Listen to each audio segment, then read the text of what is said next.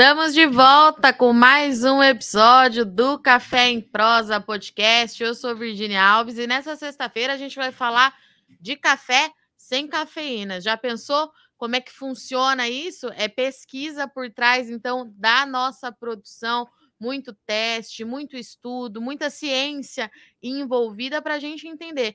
Mas, de fato, um café sem cafeína consegue manter qualidade da bebida e os fatores sensoriais? Como é que será que fica tudo isso nesse novo produto? Mas para a gente entender, então, vamos conversar com quem de fato entende do assunto. Quem está aqui comigo hoje é a Miriam Maluf, vai falar em nome da, da Embrapa Café. Miriam, seja bem-vinda mais uma vez. De no... Ah, seja bem-vinda aqui ao Café em Prosa. Obrigada, obrigado pelo convite e oportunidade de da gente falar um pouquinho mais do nosso trabalho sobre café. Sobre café, e vamos lá um tema curioso, né, Miriam? Falar de é. café é. sem cafeína, todo mundo alucinado aí por café, para ter a cafeína, para ter energia. Como é que tudo isso começou? Vamos traçar uma linha do tempo aqui hoje do seu trabalho para a gente entender. Então, ótimo. Se for traçar uma linha do tempo, nós vamos ter que voltar lá para os anos 60, quando foi estabelecida a coleção de germoplasma de cafés é, do IAC. Uma coleção de germoplasma é uma coleção de plantas silvestres, né, coletadas no local de origem. No caso do café, é na África, mais especificamente na Etiópia.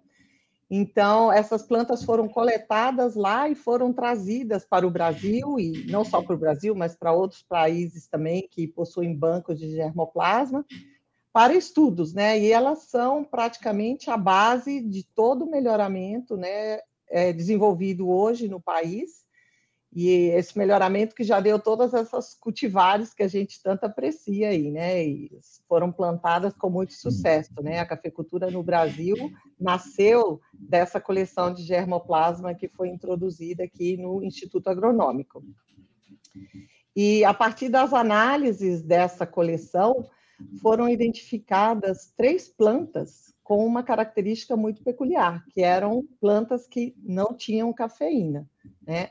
praticamente zero de cafeína. A gente não fala em zero porque tem um residual, mas se você comparar uma espécie, uma cultivar comercial hoje tem em torno de 1,2 a 1,5% de cafeína no grão, e essas plantas têm 0,007% de cafeína no grão. Então, são praticamente é, sem cafeína.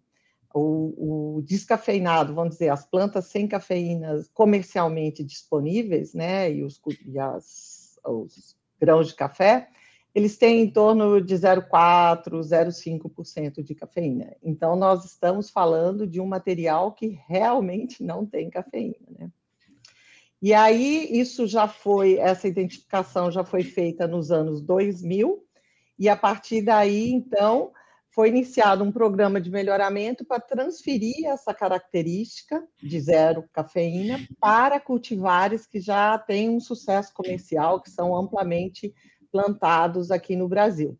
Né? Isso porque as plantas que não têm cafeína, elas também não têm outros atributos de interesse agronômico, né? Elas não são muito produtivas, elas têm uma arquitetura que dificulta a colheita e o plantio. Então, é necessário transferir essa característica para um cultivar que seja um pouco mais adaptado às condições de campo e cultivo, né? E comercialmente viável. E aí é que, já no final dos anos 2000, eu entrei no projeto que eu sou da área de genética molecular, né? Toda essa parte de melhoramento é, convencional foi realizado pela equipe do Instituto Agronômico, né, com a pesquisadora Maria Bernadette, e, e a partir daí no projeto para desenvolver algum método que permitisse uma seleção mais eficiente dessas plantas, né? Porque a ausência de cafeína é uma característica que ela vai ser identificada na planta já no fruto, né? E nós estamos falando de melhoramento que a gente parte né, das mudinhas pequenininhas. Então, a gente queria algum tipo de é, marcador, que a gente chama no jargão é, de laboratório, um marcador molecular que permitisse uma seleção precoce dessa característica, né? E, e com isso acelerasse o, pro, o processo de melhoramento. Então, essa metodologia que surgiu agora, né, foi recentemente patenteada, ela diz respeito justamente a essa metodologia é, molecular para a seleção de café sem cafeína. Então, a gente. Então, para ver se eu entendi, Miriam, a gente conseguiu acelerar esse processo, é isso? Deu certo? Deu certo. Acelerar tá. é, é, que depende. Acelerar em tempo, a partir de agora, sim, por causa de uma nova estratégia que a gente vai é, começar, tá. que depois eu vou comentar.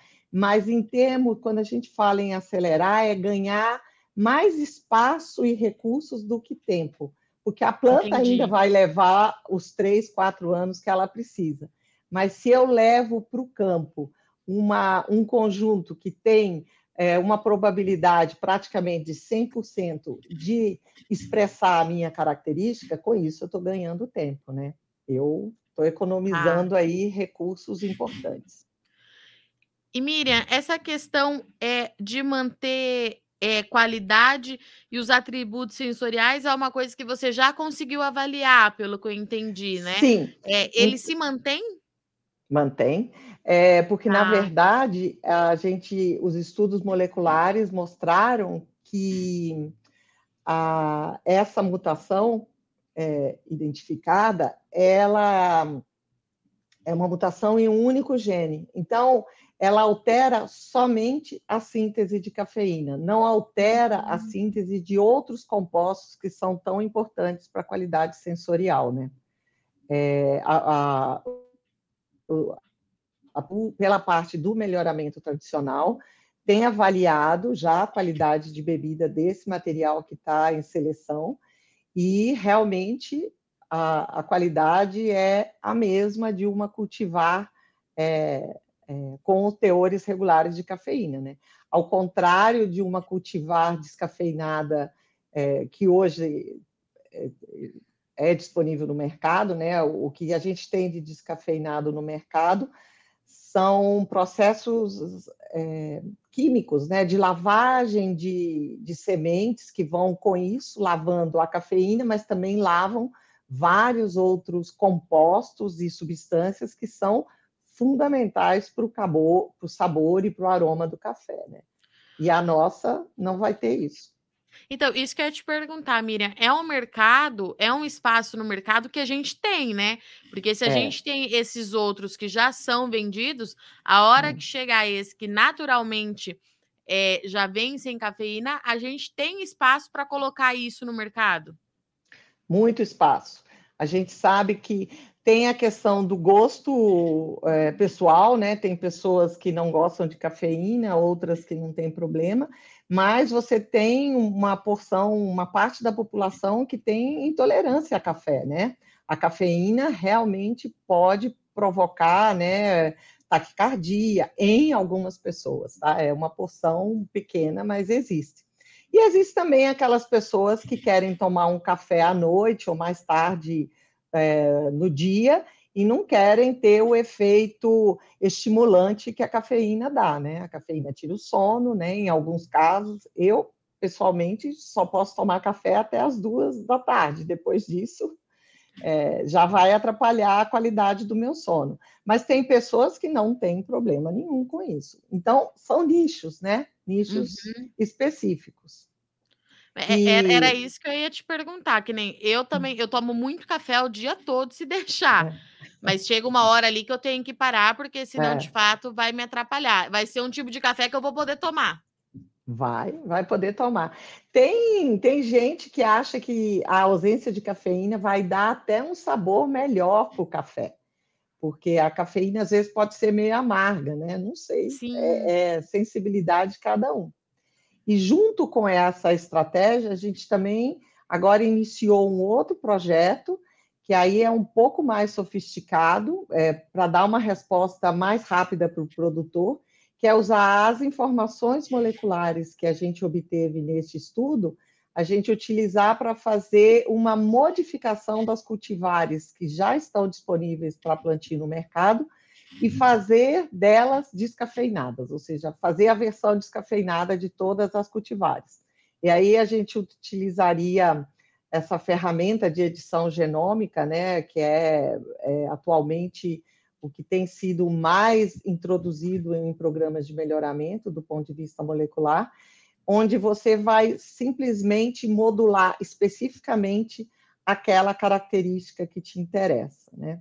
Porque hoje o melhoramento tradicional, ele é lento porque quando você transfere uma característica de uma planta para outra via cruzamento, você transfere também várias outras características que podem não ser tão interessantes para você naquela cultivar. Então, você precisa de fazer mais cruzamentos para limpar, vamos dizer assim, essas características não desejadas.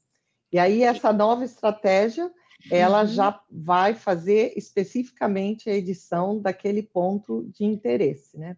Esse é um projeto grande que conta com financiamento da iniciativa privada, não só da, dos órgãos públicos de fomento de pesquisa, mas também da iniciativa privada. Então, é aí que a gente. Esse é o nosso futuro.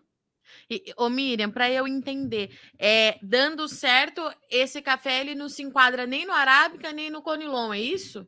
Não, é um ele é novo. é arábica. Arábica. Não. É arábica. cafeinada, é isso? É, arábica. A gente ah, tá, pensa tá, até fazer o conilon. A gente pretende fazer o conilon também num próximo, numa próxima etapa. Tá, é, entendi. Porque é, é, interessante também. O conilon ele tem teores de cafeína muito mais altos que o arábica, né? O dobro do arábica, né? E, e pode ser interessante você ter um conilon com baixos teores de cafeína também. E mira, a gente consegue assim vislumbrar quando que isso pode estar disponível no mercado? Olha, assim, quanto tempo deve levar essa nova etapa? Essa nova etapa vai demorar pelo menos uns cinco anos. Mas tá. a etapa do melhoramento vai, a gente acredita que vai sair mais rápido que isso. Então, em cinco anos, pode ser que a gente tenha o projeto concluído. É, pode ser. Se tudo der Bastante certo. tempo, né? Ó, mas é que café é tudo muito demorado. Então você Sim. pensa assim: você faz um cruzamento e, e a sua característica, por exemplo, de cafeína é no fruto. A planta leva uns, de três a quatro anos para dar fruto. Então imagina, você cruza, obtém a semente, planta aquela sementinha e espera quatro a cinco anos para poder avaliar o seu produto. Aí depois você precisa de mais uns quatro ou cinco anos para fazer aqueles cruzamentos que eu te falei para limpar as características indesejadas. Então, é, o melhoramento convencional é extremamente demorado. Por isso, a gente está com muita expectativa que esse novo nova abordagem de melhoramento, usando mais ferramentas mesmo moleculares de edição genômica, permitam a obtenção de, de cultivares com, de café com características específicas e variadas num período de, curto, de, de tempo mais curto, né? E Miriam, a é gente, o nosso parque cafeiro ele é muito extenso, né?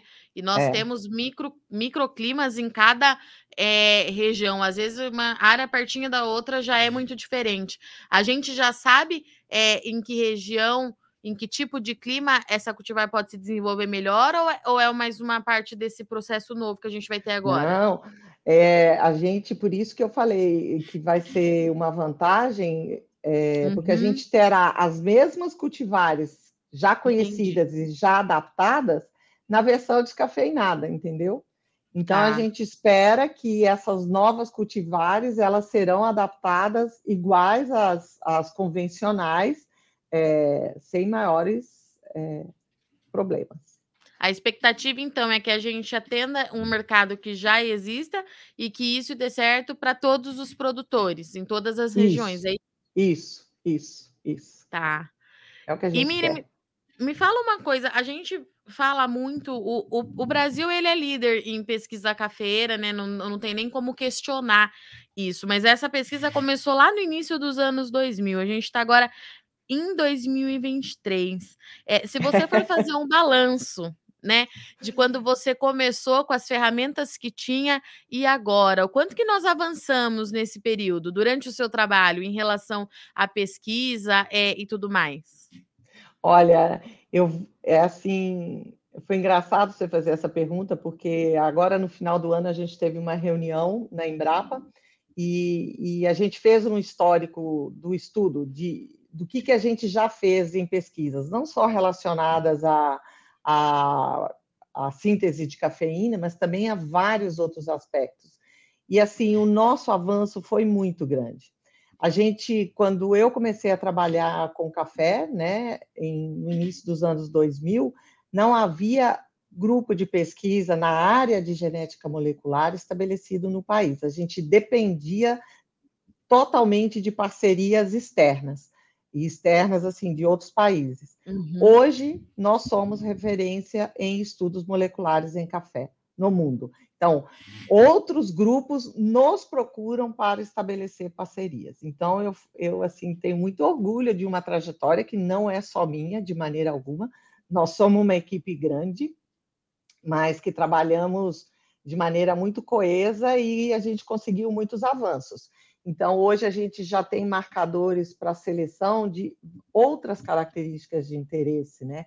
A gente tem é, desenvolvimento de é, é metodologias genômicas para a seleção, tanto de plantas resistentes a estresse bióticos, quanto resistentes a bióticos. E agora a gente também está começando um, um, estudo bem grande, associando é, aspectos moleculares com a qualidade de bebida, justamente para melhorar a qualidade de bebida do café usando ferramentas moleculares, assim, coisa que quando eu comecei eram impensáveis de acontecer. Então, muito orgulho. Isso é muito interessante da gente falar, né, Miriam? Porque é um time muito grande por trás de tudo que é. acontece, é. né? É. É, é, um, é um time muito grande, são muitos anos, não é à toa, eu acho é. que a gente então atinge mais esse patamar e quando a gente fala em café é, referente ao Brasil, porque somos pioneiros e eu acho que é importante que o mundo esteja atento a isso também, né, isso. Miriam? Que Exatamente. somos pioneiros, produzimos muito com qualidade, mas queremos avançar, queremos mais, né? Exatamente. Falou tudo, Virginia. É o que a gente pensa. Porque, porque assim, eu fico imaginando que é, e é interessante explicar isso para o pessoal aqui no Café em Prosa também, que são equipes que trabalham por anos no mesmo projeto, né, Miriam? É, exatamente. O, Deve dar um trabalhão vezes, danado. É, às vezes, então, a gente trabalha muito tempo no mesmo projeto e tem muitos projetos que não chegam a lugar nenhum, né? A gente também tem muitos casos Sim. de não sucessos, vou dizer assim. Mas a gente sempre aprende, mesmo quando o projeto não chega onde a gente esperava que chegasse, a gente aprende, né? Tem uma ferramenta a mais, tem algum caminho que a gente já sabe que não vai, não é por aí e assim vamos indo, né? Mas é uma equipe Pesquisa, muito, né, Miriam? É, é, acerto e erro, não tem jeito. Exatamente. Acerto e deixa eu te perguntar uma coisa, você já tomou esse café? Descafeinado já? É. E o que, que você achou? É muito bom. É? Olha, tô curiosa, Miriam. Vou, não vou mentir para você, não. Tô bem curiosa, viu? É, Tem aqui no IAC? Do... Hein? Tem aqui no IAC onde você fica? É, convido o pessoal do IAC, da parte de melhoramento, que. Ah, eu vou sabe. falar com o Sérgio, eu vou falar com o Gerson. Pode, Pode falar deixar. com eles. Trabalho eu, direto com eles. Eu vou visitar vocês. A gente está pertinho aqui. É, eu não, vou, eu trabalho direto com o Sérgio e com o Gerson. Ah, muito bom. Miriam, muito, muito obrigado por aceitar nosso convite. É sempre muito. Eu gosto muito quando a gente consegue trazer a pesquisa é, eh, para dentro do podcast, porque é justamente isso que a gente estava falando, né? Toda essa potência que nós somos começa aí, né? Então a é. gente precisa mais do que nunca ligar todas as pontas da cadeia para continuar atendendo aí esse mercado que, graças a Deus, ele é crescente, vai continuar crescendo aí muito afora.